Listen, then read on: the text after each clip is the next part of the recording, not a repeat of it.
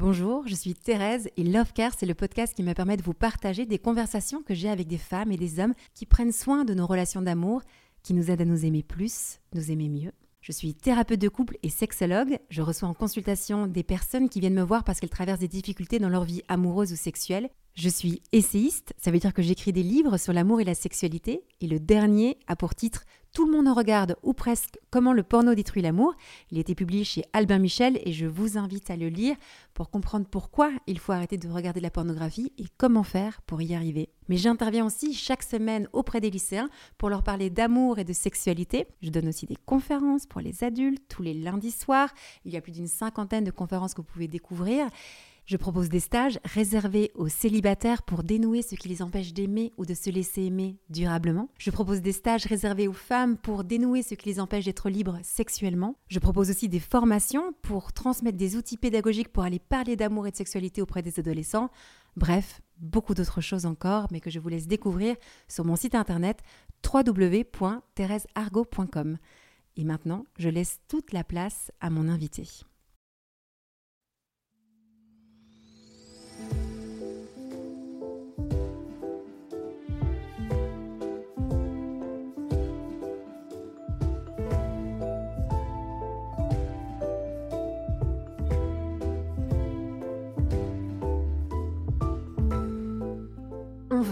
Alors on compare, on prend, on teste, on utilise. Puis on jette, on remplace et on amasse. Pas seulement les choses, les personnes aussi. Nos relations amoureuses et sexuelles sont à l'image de la société de consommation dans laquelle nous avons grandi. Pourtant, nous voulons être aimés. Être aimés durablement, être aimés pour ce que nous sommes. C'est notre désir le plus profond. Alors pourquoi y renoncer puisque c'est possible de le réaliser? Je suis Thérèse, la cofondatrice de SEM, et vous écoutez Love Care, le podcast de l'amour durable. Elle aime parler, parler, parler. Elle aime manger plein de bonnes choses à l'apéro. Elle aime la douceur des soirs d'été après la douche et la plage. Écrire, aider l'autre à se comprendre.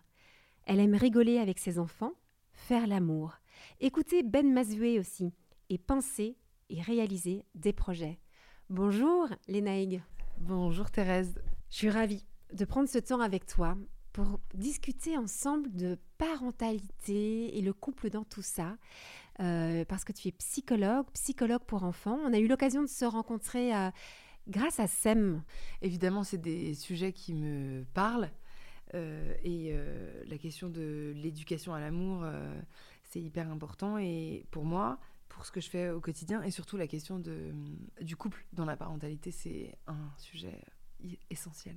Alors avant de te faire parler de ce sujet essentiel, est-ce que tu pourrais te présenter? Qu'est-ce que tu fais dans la vie exactement? Ça veut dire quoi être psychologue pour enfants? Je suis psychologue clinicienne initialement. J'ai décidé de me spécialiser dans la prise en charge des enfants. Et donc par conséquent des familles, puisque moi je reçois toujours les enfants avec leur famille, euh, avec leurs deux parents que je considère que c'est comme ça qu'on va résoudre les symptômes et qu'on va euh, enlever euh, ce qui ne va pas. Euh, enfin voilà, on va, on va travailler sur, sur ce qui ne va pas avec toute la famille, enfin avec les deux parents en tout cas. en travaillant sur l'histoire de l'enfant, comment il se débrouille avec ses symptômes, ce qui se passe pour lui, etc. donc, je me suis vraiment spécialisée dans la prise en charge des enfants. Je ne reçois que des enfants. C'est ma passion, quoi, de voir ce petit psychisme en construction, et de, et de faire le traducteur entre ces besoins, les besoins, euh, ces besoins que les parents ne comprennent pas forcément parce qu'ils ne sont pas formés et puis ils n'ont pas du tout le recul. Et du coup, d'expliquer aux parents, voilà, les besoins de votre petit Léonard, c'est ça. Euh, je vous propose qu'on mette ça en place et pour que tout, euh, pour qu'on retrouve un peu la paix, etc. Donc, ce qui est hyper intéressant dans mon travail, c'est que j'ai effectivement toute cette partie avec les enfants et en travaillant avec les parents, euh, j'ai aussi une, partie de ma pratique qui est tournée vers l'adulte, vers euh, la, relecture de, l'histoire des, des, parents, de ce qui s'est passé pour eux, etc. Et comment, en fonction de leur histoire, ils traversent et ils vivent leur parentalité. Donc tu reçois des enfants, mais tu viens nous expliquer qu'à chaque fois tu demandais que les deux parents soient présents. Alors évidemment, tout de suite, ma question c'est et qu'est-ce qui se passe quand les couples ont divorcé? Est-ce que les deux parents viennent en consultation euh, auprès de leurs enfants? Et, si le père et la mère sont là, ça veut dire que tu reçois aussi des couples, alors comme on peut appeler aujourd'hui, selon le, jargon, euh, un couple parental. comment ça se passe ça, la rencontre avec ces couples-là? Alors effectivement, pour moi, je fais une distinction entre deux couples, quoi, entre les couples conjugaux et parentaux. Enfin, s'ils viennent me voir, c'est qu'ils sont forcément parents, quoi. Et les couples qui sont plus des couples enfin, conjugales, mais que, en tout cas un couple qui essaye de rester, qui est ou essaye de rester un couple coparental. Donc vraiment une équipe autour de l'enfant, une équipe, ce que j'appelle coparentale. Euh, donc, euh, effectivement, moi, j'exige, parce que c'est vraiment une exigence d'avoir les deux parents à la consultation, parce que je trouve que c'est essentiel. En fait, si toutes les fois où j'ai eu un peu de flexibilité par rapport à ça, je l'ai toujours regretté, parce qu'en fait, j'ai toujours euh, manqué d'une information. C'est comme si je connaissais que la moitié de, l'enfant et des projections qu'on a de lui et de ce que l'enfant projette aussi sur ses parents et du vécu de, chaque parent. pour moi, c'est très important d'avoir les deux parents de savoir aussi ce que l'autre parent pense de l'autre, dit de l'autre, euh, regarde l'autre et tout, pour moi, c'est très important. Donc aujourd'hui, euh, sauf si vraiment euh, il y a des, injonctions de justice qui, font que les parents ne peuvent pas être dans la même salle en même temps, je, continue d'avoir cette exigence par rapport aux couples séparés. Et en fait, souvent les couples quand même acceptent tous les deux. Et quand il y a des gros gros conflits où vraiment pour eux c'est insupportable d'être dans la même pièce, je fais en deux temps. L'idée c'est pas non plus de, mettre à jour, enfin de, montrer à l'enfant des, conflits parentaux enfin, horribles, à vivre pour lui, donc euh, en tout cas difficile à vivre pour lui. Euh, donc je, parfois je reçois le, papa avec l'enfant puis la maman avec l'enfant, mais c'est quand même assez rare parce qu'aujourd'hui les parents quand même font attention à bien s'entendre pour leur enfant, prennent des décisions communes, etc. C'est Vraiment, hein, c'est assez rare que les parents refusent de venir ensemble quand ils sont séparés. Parfois, quand ils sont pas séparés, euh, le papa travaille trop, la maman, euh, la, maman pense que le papa sera pas d'accord, etc. Donc moi, je leur dis venez, vous faites venir les papas, puis après, moi, je, je les, je, je fais euh, s'intéresser à, à, la, à, consultation, enfin à tout ce qui se passe dans la consultation et tout ce qui se passe pour leur enfant les deux arrivent à se mobiliser autour de leur petit en fait. Pourquoi est-ce que certains parents refusent d'aller voir le psychologue? Et dans un couple, l'un peut être moteur et l'autre va difficilement suivre Alors pour moi, il y a une première réponse à ça, c'est que hum, la psychothérapie, enfin la psychologie en général, est encore aujourd'hui euh, assez mal vue et assez mal vécue par certaines personnes. En fait, c'est assez rare aujourd'hui les parents qui ne sont pas allés voir, qui ne sont pas allés consulter pour leur enfant. Euh, il y en a quand même énormément. Et euh, surtout que moi, je fais beaucoup de guidance parentale. Donc en fait, la guidance parentale, même si on fait du travail euh, sur, de fond sur évidemment les représentations parentales, l'histoire de chaque parent, etc., on a aussi du je donne des conseils très concrets. C'est souvent que les parents ont une mauvaise image de la psy, voient ça comme une, psychanalyse qui va pas parler pendant toute la consultation, etc. Puis ils arrivent, ils voient que je suis chaleureuse, sympa, euh, que je discute et que je leur demande euh, comment va, qu'est-ce qui se passe avec leur petit qui casse un peu les pieds en ce moment. Et dans ce cas, euh, ils, se détendent un petit peu, puis ça se passe plutôt bien. Mais est-ce que tu as déjà pu observer que hum, face à une difficulté qu'un des deux parents repère chez leur enfant, ça peut engendrer un conflit au sein du couple? Euh, je m'explique. Tu vois, c'est, je vois que mon, mon, fils de 4 ans fait des cauchemars. Je dis, mais il faut qu'on fasse quelque chose, c'est pas normal. Et l'autre dit, mais non, il n'y a pas de problème. Et on sent qu'on n'est pas, euh, on n'est pas en accord sur le fait qu'il faudrait aller consulter ou qu'il faudrait aller demander de l'aide. Et que ça, ça peut générer de la frustration, euh, de la colère qui vient abîmer la relation conjugale. Bien sûr que euh, la, prise de rendez-vous chez un psy peut être euh, tout à fait le, moteur d'une dispute, d'un désaccord, etc. Mais c'est pas à toi que je vais.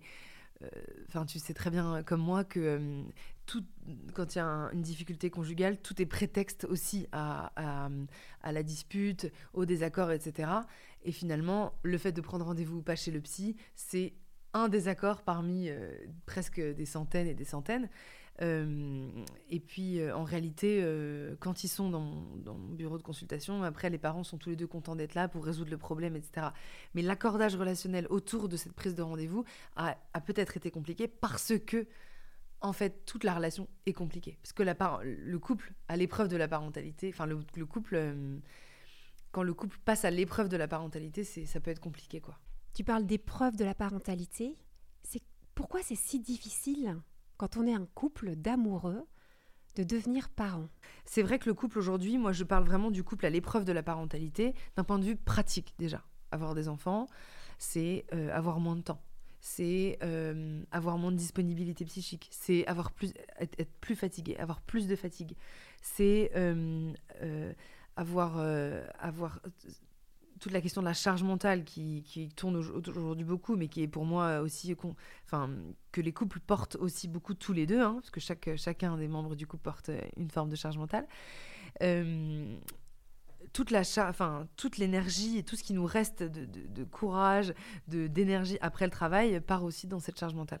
Donc ça c'est une première chose. D'un point de vue pratique, ça prend quand même beaucoup d'énergie d'avoir des enfants. Il faut voir la réalité des, des parents qui ont des jeunes enfants aujourd'hui. Euh, c'est compliqué quoi.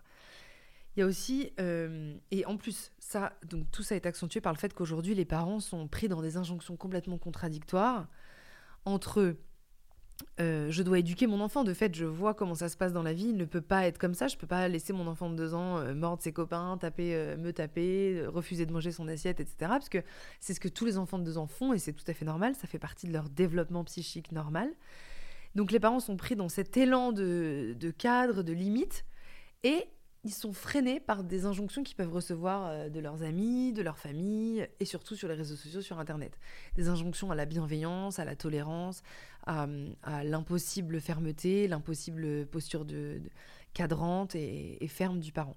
Donc pris dans cette, euh, dans cette dualité, dans ces injonctions, les parents, au mieux, euh, ne font rien, donc laissent un peu les choses passer, au pire, refusent tout cadre, toute fermeté. Et un enfant à qui, depuis là, depuis l'instant où il appelle les limites, c'est-à-dire à partir entre un an et 18 mois, euh, si entre un an et 18 mois on ne lui donne pas cette nourriture-là, cette nourriture de, cadre, quoi, cette nourriture euh, psychique, l'enfant continuera d'appeler. Et un enfant de 2 ans, 3 ans, 4 ans, 5 ans, 6 ans qui appelle les limites, c'est un enfant qui a du mal à dormir tout seul, qui, qui décide d'aller dormir avec les parents. C'est un enfant qui, qui, qui, dort très peu, qui mange ce qu'il veut, qui, qui, qui fait des crises, qui est complètement intolérant à la, frustration. Et ça, pour un couple, c'est une vraie épreuve. C'est très compliqué de vivre avec des enfants comme ça.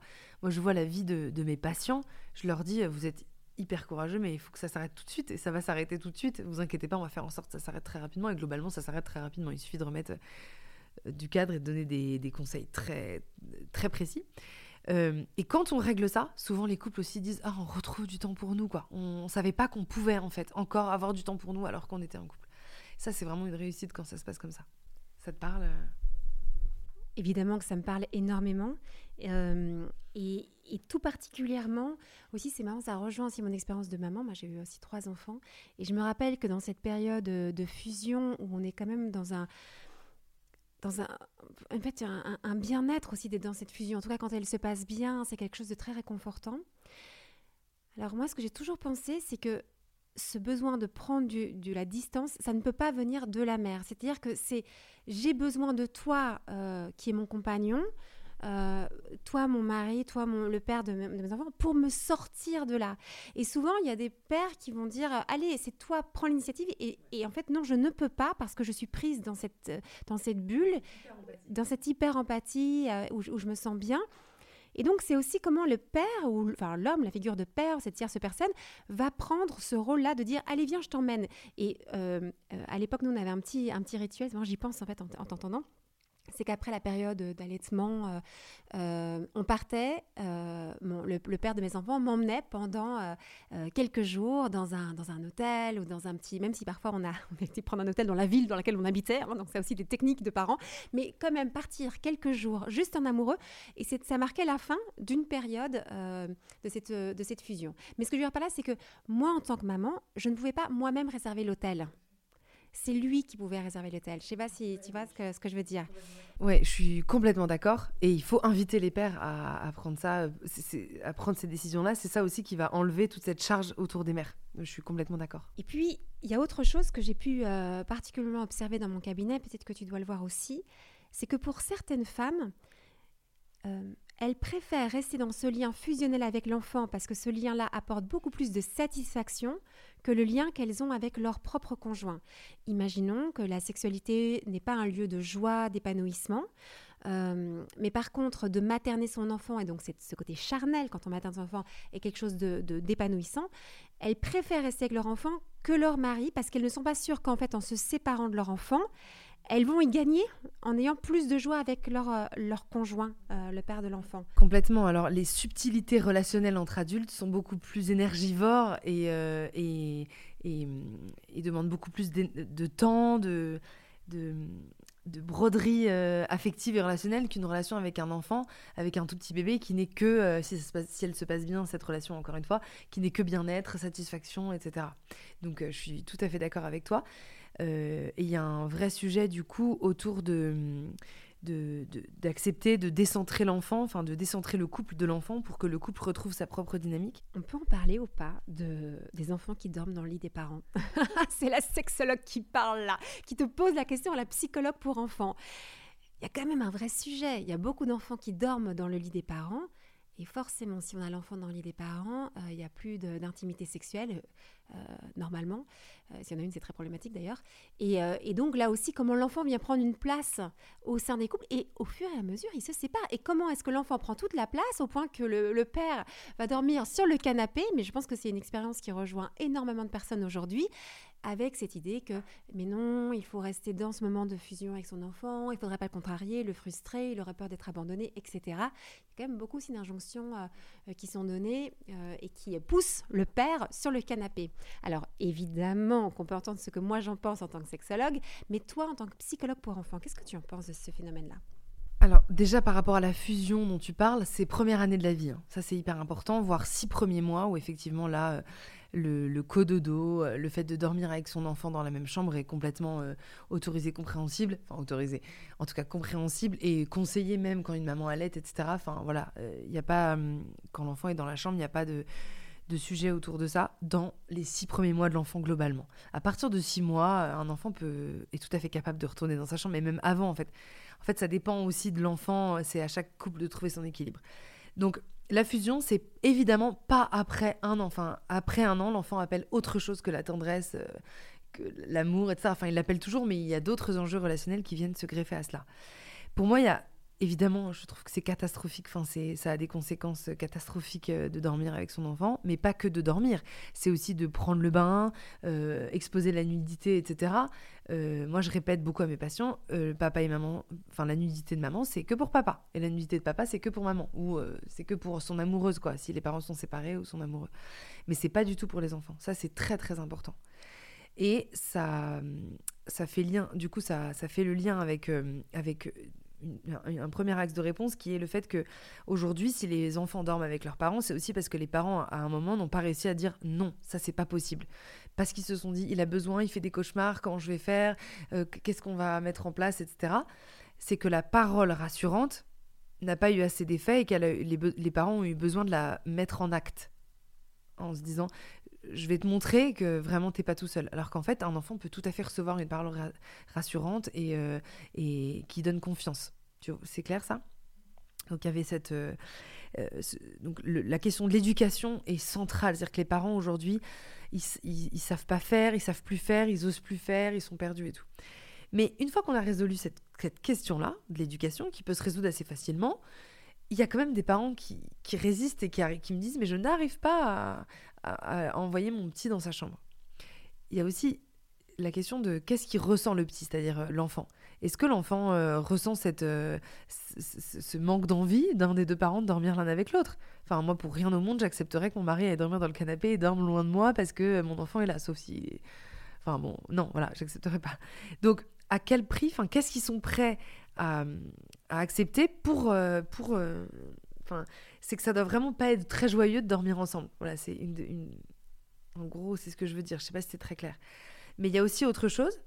Donc, du coup, explorer la forme, l'éducation, comment on va résoudre concrètement, avec des règles, etc. Mais résoudre aussi le fond, parler du fond. Pourquoi euh, ça vous ça vous embête pas de pas dormir avec votre mari, madame? Qu'est-ce qui qu'est-ce qui voilà Et en fait, les parents euh, très souvent, quand ils creusent et en tout cas quand je les invite à creuser entre eux, découvrent qu'en réalité ils ont plus vraiment de plaisir à dormir ensemble. Euh, ça les intéresse plus trop. Euh, finalement, lui, il rentre tard du boulot. Puis du coup, ça l'arrange bien, puis il part tôt. Puis il regarde des films en décalé avec la mère. Donc finalement, la mère, elle a plus le rythme du bébé, enfin de l'enfant.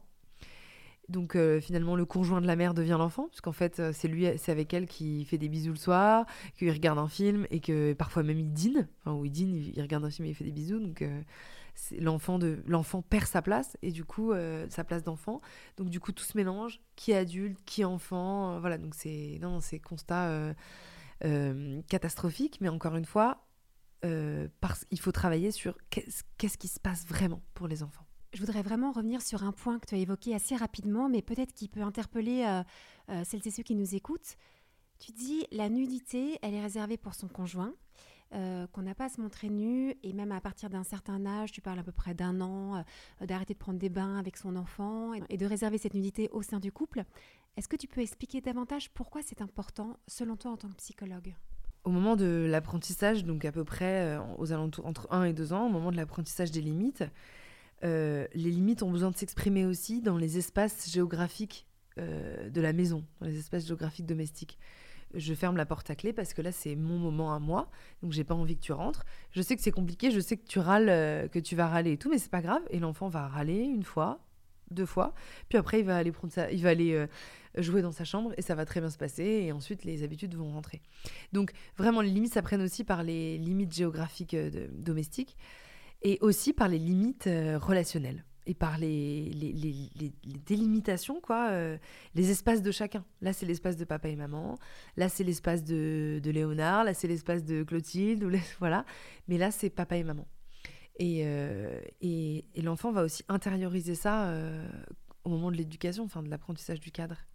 Mais donc, si l'enfant n'a pas reçu ses limites, à la fois d'espace et des limites corporelles, les conséquences sur lui vont être lesquelles Ce qu'il faut bien comprendre et ce qui est fondamental, et c'est ce pourquoi je me, j'en parle au quotidien, c'est parce que les limites sauvent les enfants et les limites euh, rendent tellement service aux enfants. Les enfants sont tellement heureux d'avoir ces limites parce qu'ils apprennent à se comporter en société. J'ai le droit de faire ça, j'ai pas le droit de faire ça parce qu'on me l'a dit, donc euh, je, vais vivre ma, vie, quoi, et sans me demander tout le temps jusqu'où je peux aller. Où, sont les limites de ma puissance? Jusqu'où je peux aller pour... Euh, euh, où est-ce qu'elle est la limite, quoi? Là, les enfants le savent et du coup, ils vivent beaucoup plus librement. Donc, quelles sont les conséquences? Je dirais que c'est des enfants, enfin, c'est des enfants et des... Attention, des ados, hein, après l'adolescence, et des futurs adultes qui savent plus très bien euh, ce que c'est les limites de leur, de leur propre espace corporel, de leur propre espace psychique, de leur propre espace géographique, etc. Voilà, c'est des... En fait, il faut vraiment comprendre que l'enfance ne sert pas qu'à vivre des moments heureux. L'enfance prépare à la vie d'adulte. Vraiment. Et donc, quand on devient parent, euh, quand on est très amoureux et qu'on devient parent, on pense surtout à ça, ça va être trop bien les six premiers mois, etc. Bon, déjà, il y a la première douche froide où les parents finalement trouvent pas que c'est si bien les six premiers mois. Puis après, il y a un deuxième enjeu aux alentours d'un an, il faut qu'on éduque, etc. Mais c'est ça en fait l'enfance. C'est pas que, euh, que euh, passer des bons moments, faire des bisous et regarder des dessins animés, quoi. C'est ça aussi évidemment, sinon c'est pas drôle, mais, mais c'est aussi l'apprentissage de la vie en société. Mais c'est peut-être aussi euh, la raison pour laquelle c'est si difficile pour euh, de nombreux couples aujourd'hui de devenir parents, parce qu'on fantasme l'arrivée d'un enfant en disant que ça va être une expérience de bonheur, d'épanouissement, de joie, en fait surtout de bien-être. Je pense que le, on, imagine c'est un lieu de bien-être et puis on, se rend compte que pas spécialement parce que mettre des limites à son enfant, ben, il, peut, il peut râler, il peut être en colère et il faut être quand même euh, solide pour cela et on aura envie de, de, ne pas lui en mettre pour passer un moment juste agréable ensemble et fun. Donc moi ce que j'entends dans ce que tu dis, c'est que le fait de ne pas en mettre pour finalement son propre confort à soi, au fait, au départ d'adulte, euh, va engendrer de l'angoisse chez l'enfant qui fait qu'il va avoir un comportement difficile. Et puis, on va finir par entendre cette phrase, je ne sais pas si vous l'avez déjà entendue autour de vous, c'est Mes enfants sont insupportables. Alors moi, ça, ça me donne des frissons quand j'entends ça, parce que les parents qui disent On a des enfants difficiles. Ils sont insupportables. Qu'est-ce que tu réponds, toi, quand tu entends ces parents dire ça de leurs enfants, parfois des, petits-enfants qui ont déjà euh, euh, ces paroles-là d'adultes sur eux? En réalité, c'est pas l'enfant qui est insupportable, qui épuise les parents, qui est, euh, qui est pénible avec les autres et tout. C'est les parents qui n'ont pas encore identifié le besoin de l'enfant. Une fois qu'ils vont l'identifier, qu'ils vont répondre, les, les enfants seront plus insupportables. N'oublions pas que le rôle des enfants, c'est d'exprimer des besoins, le rôle des parents, c'est d'y répondre. Et moi, notre, enfin, nous, les psys, pour enfants, notre travail, c'est de traduire entre les deux. Effectivement, les parents projettent beaucoup de bien-être et tout. Moi, je fais partie des, dans mon, groupe d'amis, euh, des, filles qui ont eu un enfant le, en premier. Enfin, j'ai eu, je crois que j'ai eu mes enfants euh, avant un peu tout le monde. Et euh, ils rigolent un peu, mes amis, de voir que je suis assez sarcastique sur la, la vie avec des enfants, etc. En fait, je en réalité, je suis pas vraiment sarcastique. Je suis euh, plutôt, j'accepte et j'accueille plutôt l'ambivalence, ce qui est différent. C'est-à-dire que on peut aimer plus que tout au monde nos enfants, décider d'en faire un, deux, trois, quatre, parfois cinq, et décider de, toujours accueillir, euh, enfin de, que c'est incroyable d'avoir des enfants, tout en se disant souvent, là j'en ai marre. Euh, finalement c'est pas ça trop mon bien-être quoi. Enfin c'est pas vraiment ça euh, que j'ai décidé pour ma vie. Et, et c'est pas l'organisation qu'il me faut. Et là je vais j'ai pas très envie d'être avec eux pour l'instant. Et là cette période là elle est compliquée avec lui.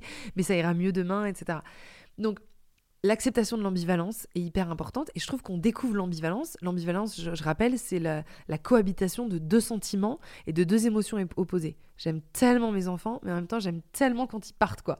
j'aime tellement le matin quand j'ai déposé à l'école et je suis tellement contente de les retrouver le soir, mais en fait, voilà, il y a un peu ces deux émotions qui cohabitent, d'accord? Euh, Donc, on oublie qu'il va y avoir cette ambivalence. Donc cette ambivalence effraie un petit peu quand elle arrive au début de la vie, parce qu'elle arrive très très rapidement en réalité. Presque même des mères décrivent l'ambivalence à la maternité. Je sais pas si toi tu vois ce que je veux dire, mais il y a certes, voilà, on peut se dire oula, mais en fait ça c'est ça va, ça y est, c'est mon bébé il est là pour toute la vie, ça va être compliqué et tout. Bref, donc l'accueil de l'ambivalence c'est hyper important personnellement, mais aussi en couple, d'accord? Je trouve que ça c'est très important. Et euh, juste pour euh, continuer là-dessus, je trouve, enfin ça répond à ta question. Il y a aussi quelque chose de très important, je trouve, c'est que le couple est mise à l'épreuve dans la parentalité, alors qu'en fait, c'est un très très bon allié dans la parentalité. Le papa et la maman sont extrêmement complémentaires, d'accord? Et moi, je le répète à longueur de consultation, papa et maman n'ont pas le même rôle. Déjà parce que, comme je vous ai expliqué au, début de notre échange, déjà parce que euh, ils n'ont pas la même réalité biologique, et en plus parce qu'ils n'ont pas la même réalité organisationnelle, euh, professionnelle, etc. Donc le père et la mère ne peuvent pas avoir les mêmes réponses au même moment, puisque ils, sont différents initialement et en plus dans leur posture. Donc moi, je trouve qu'il faut se servir de cette différence, de cette altérité, etc., au service de l'éducation et de l'enfant. Attends, tu dis qu'on peut se servir de cette, euh, de cette différence, mais elle est souvent un lieu de conflit. Euh, comment éduques les enfants? Je ne suis pas d'accord. Tu les laisses toujours regarder les écrans. Euh, tu leur fais bouffer n'importe quoi. Et en fait, on va utiliser l'éducation des enfants comme un lieu aussi de conflit. Ou en tout cas, on va avoir des conflits à propos de l'éducation des enfants. c'est quand même compliqué pour euh, euh, deux personnes qui ont une histoire différente, un vécu différent, d'essayer d'imaginer ensemble la façon dont ils vont éduquer leurs enfants. C'est euh, le lieu de conflit peut-être par excellence parce que déjà, euh, c'est un lieu qui vient réveiller notre histoire. Mais pas juste notre histoire, euh, ce qu'on a fait dans la vie, notre histoire profonde de nos premières relations euh, affectives avec nos parents, et aussi de l'image du couple parental qu'on a eu. Ça, c'est aussi hyper important. Donc comme ça vient réveiller un peu toutes ces premières relations précoces, ces représentations que chaque parent a du couple et de, l'éducation, c'est très ancré et donc très difficile à détricoter, je dirais. Euh, mais en fait, euh, ce qui est très important du coup, c'est de mettre à jour ce qui se passe pour les parents. Moi, je dis vraiment euh, cette expression de mise à jour, c'est-à-dire, ok, quand, quand, quand, Théo il fait ça, monsieur, vous dites rien. Pourquoi vous dites rien quand il mord la maîtresse, alors que vous, madame, ça vous, ça vous, ça vous, vous supportez pas quoi. Et là le père peut très facilement dire parce que moi l'école c'était hyper compliqué en fait et du coup j'ai jamais envie que l'école soit un lieu de conflit donc je préfère rien dire. Euh, comme ça, il n'associe pas l'école avec un mauvais moment et, euh, on, verra, on verra comment ça va évoluer. Moi, je rappelle que ça va de toute façon mal évoluer, enfin pas bien évoluer si on ne met pas de limite à, cet endroit-là. Mais du coup, on peut encore plus comprendre le père et dire je comprends tellement, tellement, tellement à quel point l'éducation scolaire, enfin la scolarité peut être un lieu de, souffrance. Mais là, monsieur, il y avait votre histoire. Et maintenant, il y a, y a l'histoire de votre petit Théo et il faut vraiment les différencier. Et une fois qu'on a différencié cette histoire, il m'arrive aussi parfois de demander à la mère, ou en tout cas à l'autre couple, de venir soutenir monsieur voilà. Euh, voyez, quand Théo il fait ça, pour monsieur c'est difficile de de, de, punir ça, par exemple, et eh ben vous allez l'aider, vous allez y arriver. Très souvent, les mères négocient énormément, d'accord? Elles ont beaucoup plus de patience, tout ça, aussi lié à tout ce dont je vous ai parlé tout à l'heure. Hein. Et, et, donc les mères m'expliquent, ça peut arriver qu'elles disent euh, j'ai du mal à être ferme parce que moi, on m'a imposé les trucs sans jamais rien m'expliquer. euh, c'était trop dur. Donc, euh, donc moi, je veux tout expliquer tout le temps à mon enfant et vous aurez beau me dire tout ce que vous voulez, de toute façon, enfin, soit ils le disent pas, mais je le comprends, je changerai pas en fait. Et bon, après leur avoir expliqué que c'était fonctionnel ni pour l'enfant, ni pour le couple, ni pour le parent, etc., ni pour l'école, ni pour rien, elles, elles, comprennent. Et, moi, du coup, j'invite le père, en tout cas le, père de l'enfant, pas forcément le conjoint, mais le père de l'enfant, à avoir une, cette démarche très empathique en disant vraiment à chaque fois qu'il va vraiment changer de regard, je sais que ça va être dur pour toi à cet endroit-là, je vais t'aider, d'accord? Quand, l'enfant va essayer de négocier, je vais simplement dire ok t'écoutes maman, tu vas dans ta chambre. Comme ça, on coupe court à la négociation sans dire bah voilà tu négocies encore alors que la psy elle a dit qu'il fallait pas. Voilà, vraiment cette question de, de faire équipe, c'est vraiment essentiel. Mais on ne peut faire équipe que si on décide de comprendre l'autre, de l'envisager avec amour, en tout cas avec tendresse, de le comprendre et de le et d'accepter de faire équipe, enfin de, de, le porter et d'être complémentaire. Moi, je trouve que ça c'est euh, très important. Et ça, c'est plus difficile quand on est séparé, c'est sûr. Mais je peux croire encore à des pactes un peu d'amour, euh, de tendresse, même entre parents séparés, autour de l'enfant, encore une fois.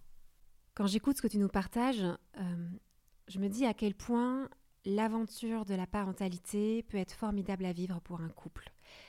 Et aujourd'hui, on l'envisage beaucoup comme une épreuve, comme quelque chose de difficile, épreuve dans le mauvais sens du terme, dans le côté où, ça va vraiment être un lieu de, conflit, mais ça peut être autrement. Et hum, je ne sais pas si, euh, si ça te parle, ce que je vais te partager là, mais euh, même en tant que maman de, trois enfants, je suis euh, très dérangée par tout le discours actuel sur la parentalité qui semble être extrêmement difficile, compliqué, un lieu de de, tension. Il y a quand même aujourd'hui, il y a une contradiction. C'est qu'à la fois, on nous dit que c'est un lieu euh, béni et donc de bien-être, et puis après, hop, on part dans le sens en disant, mais c'est tellement difficile, on va vous dire à quel point c'est tellement difficile. En tout cas, ça ne rejoint pas du tout mon expérience de, de, femme et de mère, du tout, parce que je pense qu'avec cette perspective euh, que tu apportes là, ça peut se vivre dans la paix et dans la joie, cette affaire, et que les enfants euh, peuvent être peuvent être quand même bien dans leur peau. Euh, moi, j'ai même des, adolescents aujourd'hui à me dire ah, des ados, mais c'est terrible, ils ont un gingras. Ben non, en fait, on peut avoir une belle relation avec ces adolescents. C'est pas obligé de, de, mal se passer, quoi. C'est ça que je veux dire. Et peut-être même, j'ai même envie de pousser la chose plus loin, en t'entendant, c'est pas normal que ça se passe mal. C'est pas normal que ce soit un lieu de souffrance et c'est pas normal que ce soit un lieu qui euh, sépare euh, cet homme et cette femme qui se sont tellement aimés qu'ils euh, ont voulu donner la vie. Mais oui, mais je suis à 100% d'accord avec toi, la parentalité, en fait, mais la vie en général, hein. la vie doit quand même bien se passer. Si elle se passe mal, s'il y, y a des choses qui nous freinent, qui nous empêchent d'avancer, il faut décider de prendre un chemin euh, différent pour faire en sorte que ça se passe bien. La parentalité, c'est la même chose. Euh, si on répond aux besoins de nos enfants et que nos premières relations précoces, quand on était enfant et que ce qu'on vit en couple, etc., ne vient pas trop effracter cette, cette relation avec nos enfants, ça peut très très bien se passer.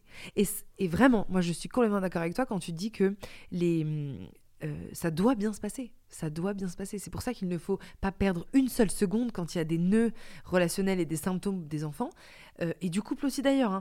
parce que on ne, on ne peut pas gâcher une relation, etc. Une relation se gâche très très rapidement. Donc effectivement, euh, je suis tout à fait d'accord qu'il y a une dé un peu quelque chose de où, tout est à jeter dans la parentalité quoi. J'en peux plus d'ailleurs, il y a des mères qui parlent du regret maternel etc. Pourquoi pas mais est-ce qu'elles parlent du regret maternel parce que aussi euh, elles sont emportées dans dans cette vague de de d'ambivalence enfin de du coup de de désapprobation presque de la parentalité. Moi, je parle vraiment d'ambivalence, comme je te disais tout à l'heure, ce qui est très différent, c'est-à-dire juste accepter qu'il y a ces deux mouvements sans en faire, euh, euh, sans en parler pendant des heures et sans, euh, et sans reconnaître que le mouvement, il revient, enfin, c'est un mouvement, quoi. L'ambivalence, c'est vraiment un mouvement. Donc il y, a cette question-là, et il y a aussi le fait que quand ça va pas, mais encore une fois, c'est comme dans la vie, il faut agir, il faut comprendre pourquoi ça ne va pas et faire en sorte que ça aille mieux. Et je, vais même euh, un peu plus loin d'ailleurs, quand euh, moi je trouve que de s'aimer, d'être tendre en couple, c'est aussi un très bon exemple en fait qu'on donne aux enfants. Pas seulement un exemple euh, de... Il n'est pas question de rester ensemble pour les enfants, de rester ensemble pour montrer aux enfants que c'est possible, etc. Pas du tout. C'est le fait que les enfants puissent vivre l'expérience de la tendresse et de l'amour avec au sein, enfin, dans leur couple, dans le couple parental l'expérience de, de l'amour et de la tendresse en vérité, d'accord? Donc le fait de vraiment partager et, aussi parfois de décider de, que, que c'est plus l'endroit pour aimer le couple et qu'il faut aller aimer ailleurs, qu'il faut aimer différemment avec quelqu'un d'autre, etc. Mais l'expérience d'avoir un couple parental euh, vivant, en fait, vivant, avec un amour qui est vivant, une tendresse qui est vivante, pour un enfant, c'est fondamental. Ça lui, je pense vraiment que ça, ça donne vie à, ses sentiments. Euh, et, et, finalement, c'est même dans le cas de parents séparés, ce qui fait souffrir les enfants, c'est pas d'avoir des parents séparés. Ce qui fait souffrir les enfants, c'est tout ce qui s'est passé avant, euh, les conflits, euh, la violence, etc. Et, ce qui se joue aussi beaucoup après.